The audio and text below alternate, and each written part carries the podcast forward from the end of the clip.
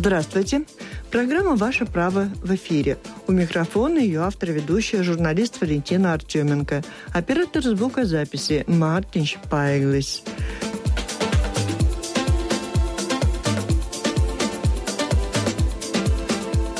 Сейчас на вопросы слушателей отвечает главный инспектор по налогам Государственной службы госдоходов Мария Радзюшонок. А вопросы к службе госдоходов и к Марии такие. При продаже недвижимости какие налоги платит продавец, какие покупатель?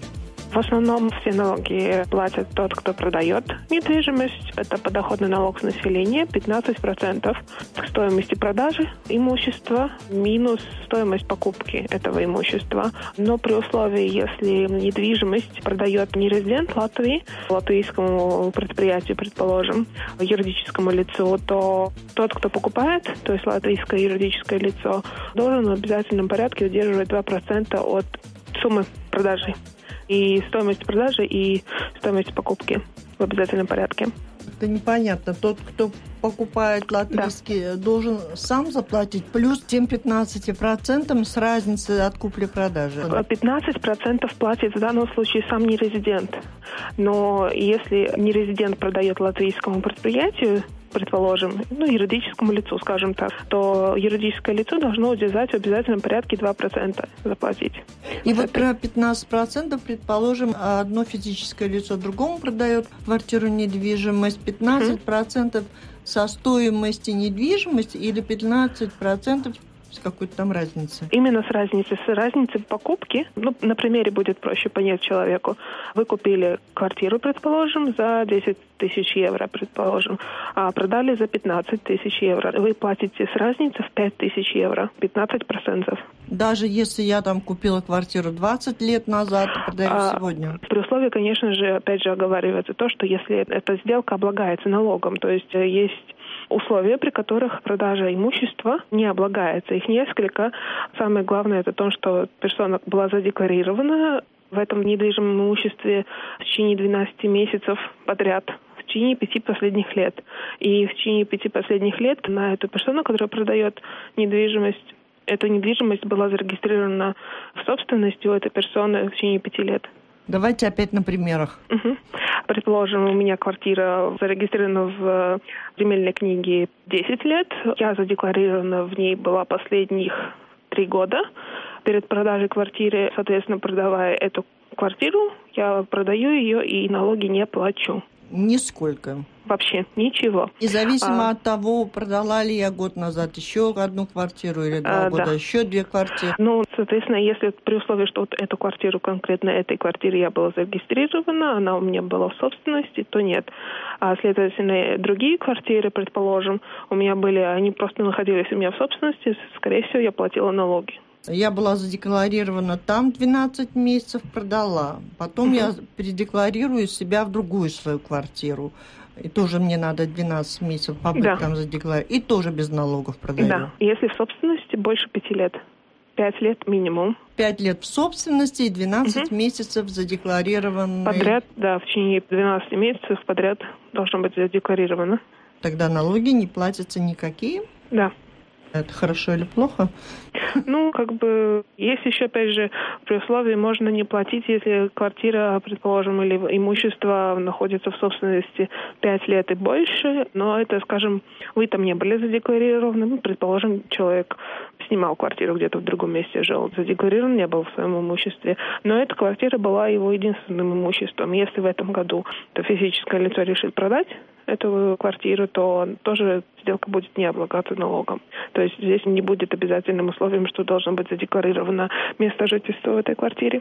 Зависит ли процент, вот этот 15 процентов, или вообще обязанность платить, не платить налоги, от того, кому продается недвижимость?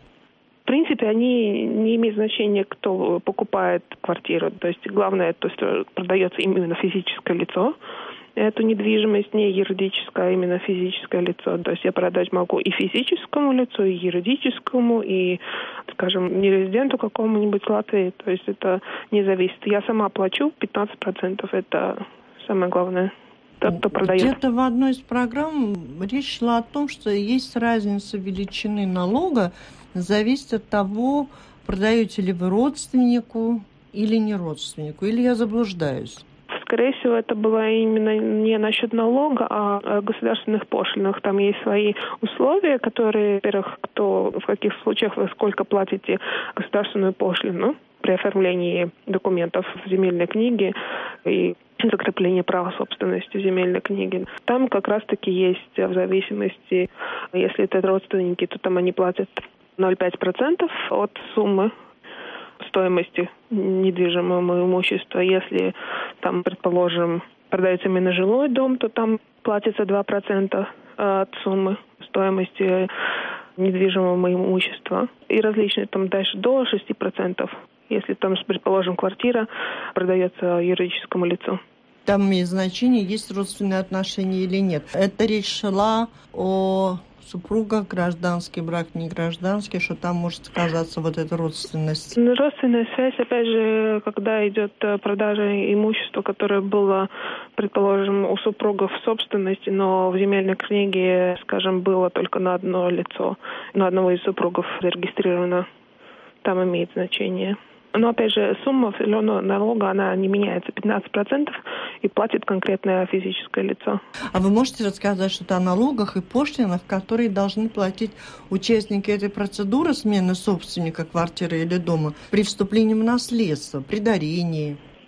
Суть в том, что, как бы, во-первых, платится нотариусу государственная пошлина за составление акта. Это 3 евро 56 центов платит один из тех, кто или продает, или покупает.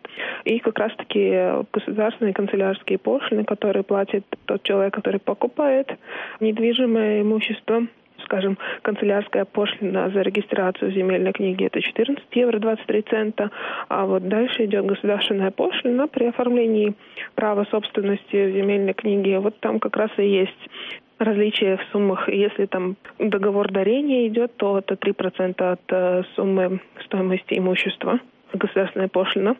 А если наследство оформляется, то платится пошлина, если стоимость имущества, которое получается наследственность, стоимость его превышает 10 э, минимальных зарплат, это 3200 евро. В данном случае сумма пошлины будет от 0,125% до 7,5%.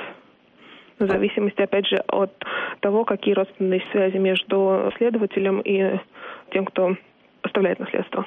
А есть ли где-то, может быть, на домашней страничке службы госдоходов вот эти цифры? Их сейчас на ходу, наверное, по радио не запомнишь, но я так понимаю, ну, все-таки это очень большая разница, сколько э, платить. Разница, да, есть. Это как э, правило Кабинета министров, которые указывают на это. Нужно смотреть сами эти правила Кабинета министров, где будет описано, в каком случае сколько нужно платить. Это правило Кабинета министров номер 1250 от 2009 э, года 27 октября. И вот еще один вопрос. Если можно, в этом интервью расскажите, какие налоги платит собственник квартиры, который сдает квартиру в аренду, родным или чужим людям? Ну, если персона хочет, э, опять же, сдавать свою квартиру, то в данном случае может выбирать из трех вариантов, которые предоставляет э, служба государственных доходов и государство об уплате налога. Существуют э, эти три варианта, то есть в обязательном порядке регистрируется хозяйственная деятельность или, может быть, так называемая нерегистрируемая хозяйственная деятельность. В зависимости, предположим, от суммы доходов, которые будет получать персона, и суммы расходов, предположим, что выгоднее самой, самой персоне. В данном случае, в конкретном случае, можно еще сказать, что эту информацию более конкретно можно будет найти на страничке домашней службы государственных доходов, где по пунктам расписано, что, как, когда платить нужно. Но в основном это, это три вида. Это будет обычная хозяйственная деятельность. В данном случае платится 24% подоходный налог от э, разницы доходов и расходов. Есть э, микроналог. А там может... какая разница доходов и расходов? Там же нет э, Сколько вы получили, в том-то дело, что сколько вы получили дохода от съема квартиры, предположим, и если у вас какие-то свои расходы, вы там оплачиваете какие-то коммунальные или еще что-то, опять же, налог на недвижимость платите, да, если эти все расходы связаны с этим имуществом достаточно большие, то выгодно было бы, конечно, платить эти 24%. Тут нужно рассчитывать, опять же, что выгоднее самой персоне. А есть еще вариант платить микроналог, это 9% э, физическому лицу. В данном случае нужно будет платить раз в четверть эти 9% от всех суммы доходов. То есть вы получаете, скажем, раз в четверть ну, предположим, 1000 евро, вы платите от этой суммы 9% налог и все. Больше ничего делать не нужно, надо будет сдавать декларацию только раз в четверть, и все. И если это не зарегистрированная хозяйственная деятельность, в данном случае платится подоходный налог с 10%, платится раз в год, то есть за предыдущий год э, плачу в следующем году, сдавая свою декларацию о доходах. В данном случае у меня нет права применять никаких расходов на квартиру, кроме налога на недвижимость. Предположим, я за год получила 1000 евро, дохода минус налог, предположим, каких-нибудь 30 евро. И с оставшейся суммы я должна заплатить 10% налога. А налог 30 э, евро это что? Налог на недвижимость, который в обязательном порядке вы платите самоуправлением. Каждый год вы получаете от самоуправления листочек, где у вас написано, что налог на недвижимость у вас рассчитан такой-то, такой-то. Предположим, вот 30 э, евро. А теперь скажите, пожалуйста, в чем интерес квартировладельцу регистрироваться, платить налоги за то, что он сдает в аренду свою квартиру. Ну, понятно, что это делают многие, но платят многие, нет? В принципе, так как есть способы, когда можно платить по частям, и да, налоговая ставка достаточно маленькая, что выгодно, в принципе, если, скажем, доходы небольшие каждый месяц, что как бы платите налоги, есть такая возможность то, в принципе, количество увеличивается с каждым годом. Опять а же, чем выгодно? Выгодно. Объясните, чем человеку а, ну, понимаете, что как налоги? бы, если вы не платите налоги, это значит, что у вас не зарегистрирована какая-то деятельность, с которой вы не платите налоги, и при проверке служба госдоходов может обратиться к вам и попросить заплатить в полной мере все налоги, то есть, предположим, те же 24%.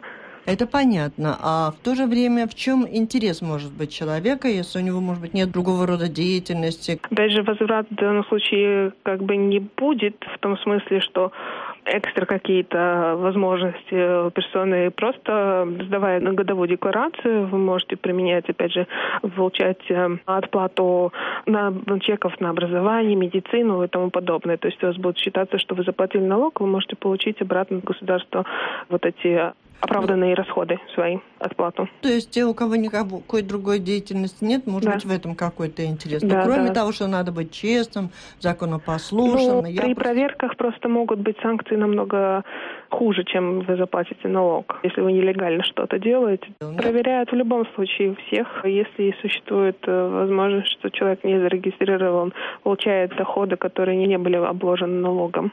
Если учесть, что предлагается платить минимальный налог, то есть или 9%, или 10%, не обязательно платить 24%. А как оформляется эта деятельность? Что для этого надо? Подписывать договор, носить его а, где-то регистрировать? Вы просто в данном случае, в любом случае нужно прийти в вид, регистрировать хозяйственную деятельность. А если это так называемая незарегистрированная хозяйственная деятельность, то вы с тем договором, который вы заключили между собой, две персоны не обязательно там, или физическим персоной, или физической с юридической, с этим договором. Вы обращаетесь в ВИД в течение пяти дней после заключения договора, информируете, что вы хотите зарегистрировать хозяйственную деятельность так называемую незарегистрированную, и платить 10% налог подоходный от дохода, полученного при сдачи квартиры.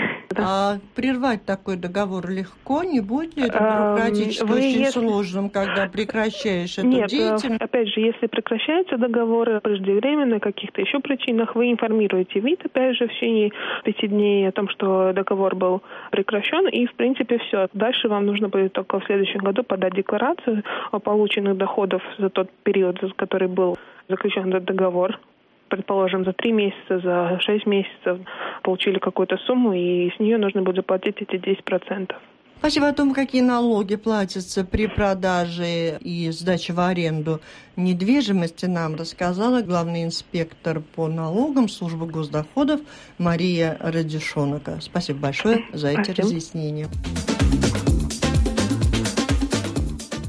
Сегодняшний выпуск программы «Ваше право» завершен. Прежде чем попрощаться, напомню еще раз адреса, по которым можете присылать свои вопросы. По электронной почте art от фамилии Артеменко три первые буквы art at radio.org.lv или присылайте письма по почтовому адресу 1505 Рига, дом Лаукумс 8, Латвийское радио, программа «Ваше право». Спасибо, что слушали. До встречи в рамках этой программы в следующий четверг в 11.40.